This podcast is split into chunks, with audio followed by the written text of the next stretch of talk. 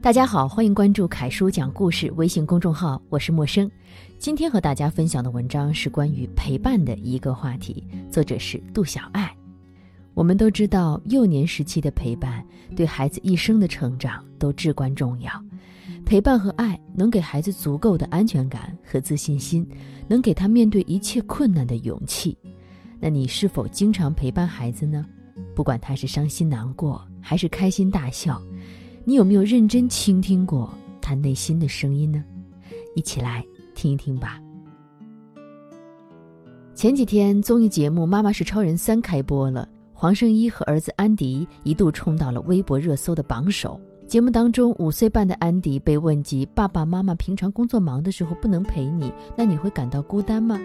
他毫不犹豫地回答：“嗯，不孤单。”至于原因，他说：“我习惯了。”黄圣依听到儿子的回答之后，瞬间泪目。作为一个妈妈，听到一个五岁半的孩子故作轻松地说出“我已经习惯了孤单，习惯了没有爸爸妈妈的陪伴”的时候，真的是满满的心疼啊！那个假装已经习惯了孤独的孩子，或许也曾一次次地渴望着父母的关注和陪伴，只是在一次次的失望之后，慢慢放下了内心的那份期待。他不是真的习惯了孤独，而是早已学会放下心中的渴望。我们总是想要拼尽全力给孩子最好的生活，给他们报三万块的辅导班，为他们买八百万的学区房，却偏偏忽略了要花更多的时间和心思去陪伴孩子。有多少的孩子明明父母双全，却活成了孤儿？我们总说，自从有了孩子，我们就有了软肋，也有了铠甲。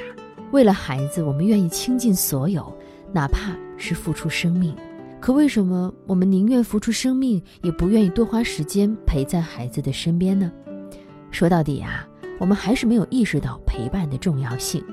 或许有的人会说，我们需要赚钱养家呀，还房贷需要钱，给孩子买奶粉需要钱，等孩子大一点要上好的学校更需要钱呢。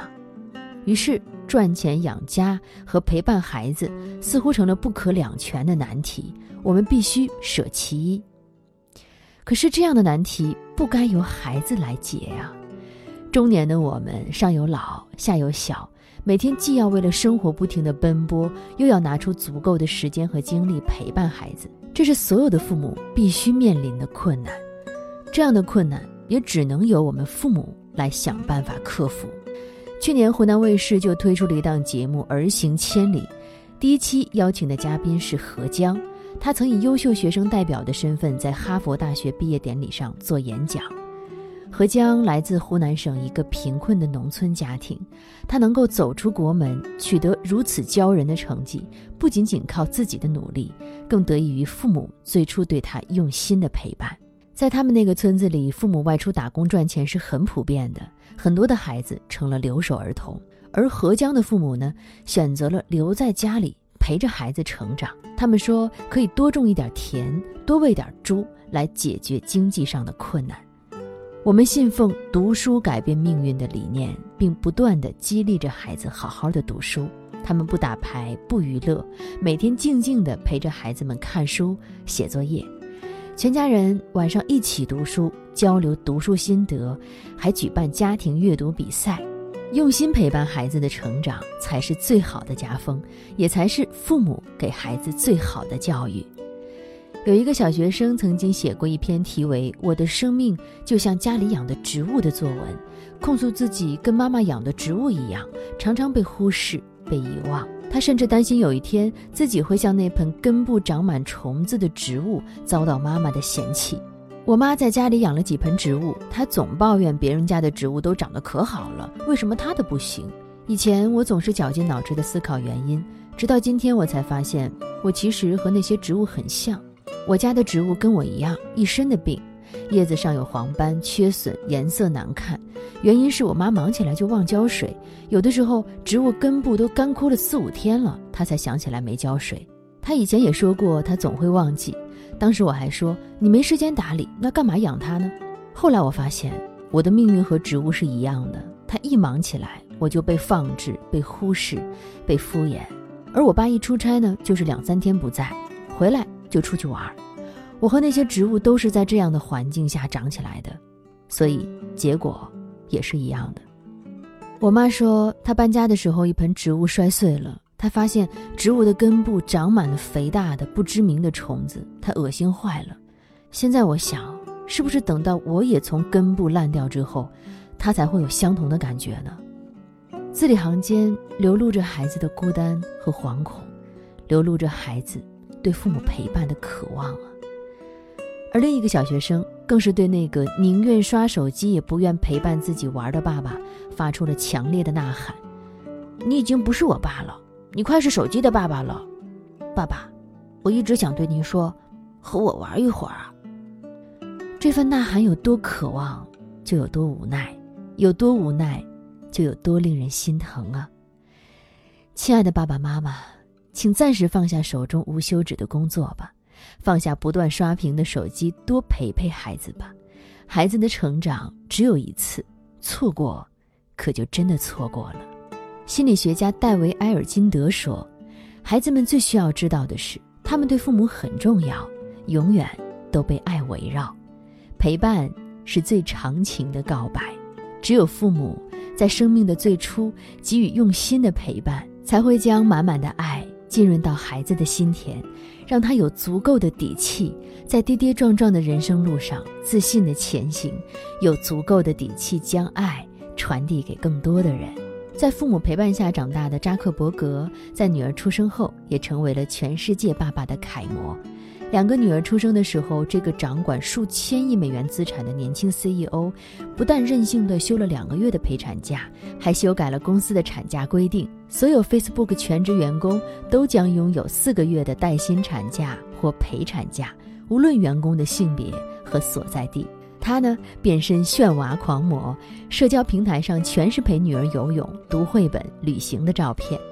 不仅如此，他还和妻子成立了扎克伯格陈计划，投身于慈善事业，去改变全球的儿童教育和医疗问题，努力创造一个更美好有爱的世界。有句话说，孩子的成长需要一盏灯，特别是小的时候，来自父母的光亮更为重要，而这道光就是父母的陪伴。给孩子多一点用心的陪伴吧，让孩子的内心充满温暖。和爱，用心倾听孩子的心声。电影《地球上的星星》中，男孩伊夏的母亲是一位全职妈妈，每天负责照顾儿子的起居，陪他做作业，却从未发现儿子存在读写障碍，会把 B 和 D 看起来相似的字母搞混，会把 S 和 R 反写，更没有发现儿子有着惊人的绘画天赋。父母看着那个成绩很差的伊夏，理所当然的以为他不听话、爱捣乱、不努力学习，还把他送到了陌生的寄宿学校，任凭儿子苦苦哀求不要去。在送伊夏去寄宿学校的那一天，他看着远去的父母，落寞而孤单地往宿舍走。那段背景音乐，每次听的时候都心酸不已。我从未告诉你，我有多畏惧黑夜，我表现得若无其事，但是我的心。很低落，还好，伊夏是幸运的，他遇到了懂他的美术老师，发现了他的读写困难，看到了他惊人的绘画天赋，一点一点的帮他克服困难，一点一点的唤起他的自信。真正的陪伴不是要二十四小时全天候的陪在孩子的身边，而是用心的去感受和了解孩子的需求，并及时的给予温暖的回应。给孩子如他所示的尊重。曾经有一段时间，女儿跟我有点疏远，不像往常那样搂着我的脖子亲亲我，抱着我撒娇。经老公提醒才发现，是因为我总是在女儿做事情的时候忍不住打断她。她拼积木的时候，我会忍不住在旁边说：“嗯，你应该这样拼，这两个拼在一起才正确。”她在沙滩上开心的玩沙子的时候，我会忍不住的提醒她：“不要把沙子弄到衣服和鞋子里面啊。”谁愿意一直有个人时时刻刻的在旁边指挥着你该怎么做？谁愿意一直有一个人在旁边唠唠叨叨打扰自己的行动呢？我的每一次打扰，似乎都是在无形当中提醒他：妈妈不喜欢你这个样子。直到后来，我静静地陪着他趴在地上看蚂蚁搬家，看他拼各种天马行空的积木造型，看他对着天空扬起的沙子哈哈大笑，他才重新喜欢跟我一起玩耍，喜欢跟我分享他的小乐趣。真正的陪伴是给予孩子如他所示的尊重，陪孩子静静地看草结他的种子，风摇他的叶子，打造一个专属你们的亲子时间。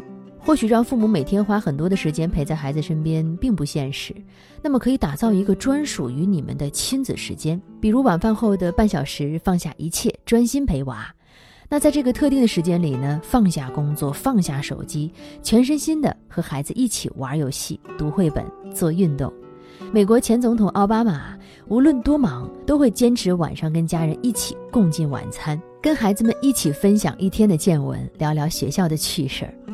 打造专属的亲子时间，陪伴形式呢也可以适当的变化。成都一个妈妈因为工作需要，常常去外地出差，为了弥补不能陪伴孩子的遗憾，每次出差都会给儿子写一封信，并且每一封信都精心设计，还加入了一些小故事或者游戏。儿子读信的时间就成了专属于他们的亲子时间。亲爱的儿子啊，根据天气预报。今天的天气应该不适合去打球，那就在家继续编程吧。iPad 在妈妈走之前已经给你充好电了，密码是由二五六八这四个数字组成的。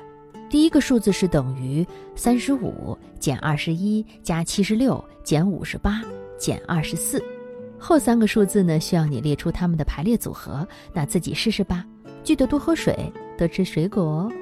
爱你的妈妈，真正的陪伴。不拘泥于时间的长短，也不限制方式和方法，最重要的是让孩子感受到你的爱和陪伴。哈佛心理学家教授吉尔伯特说：“十年以后，你不会因为少做了一个项目而遗憾，但你会因为没有多陪孩子一个小时而遗憾。每一朵花都有花期，每一个孩子的成长都不可逆。用满满的爱去浇灌，陪孩子走过生命最初的每一个重要阶段。”让孩子的内心充满爱和温暖，孩子转眼长大，错过就会是一生的遗憾。今天的文章就为大家分享到这里。你经常陪伴孩子吗？在平衡孩子和工作等方面有什么经验想和大家一起分享呢？欢迎给凯叔留言。感谢关注凯叔讲故事微信公众号，更多精彩育儿文章，欢迎继续收听。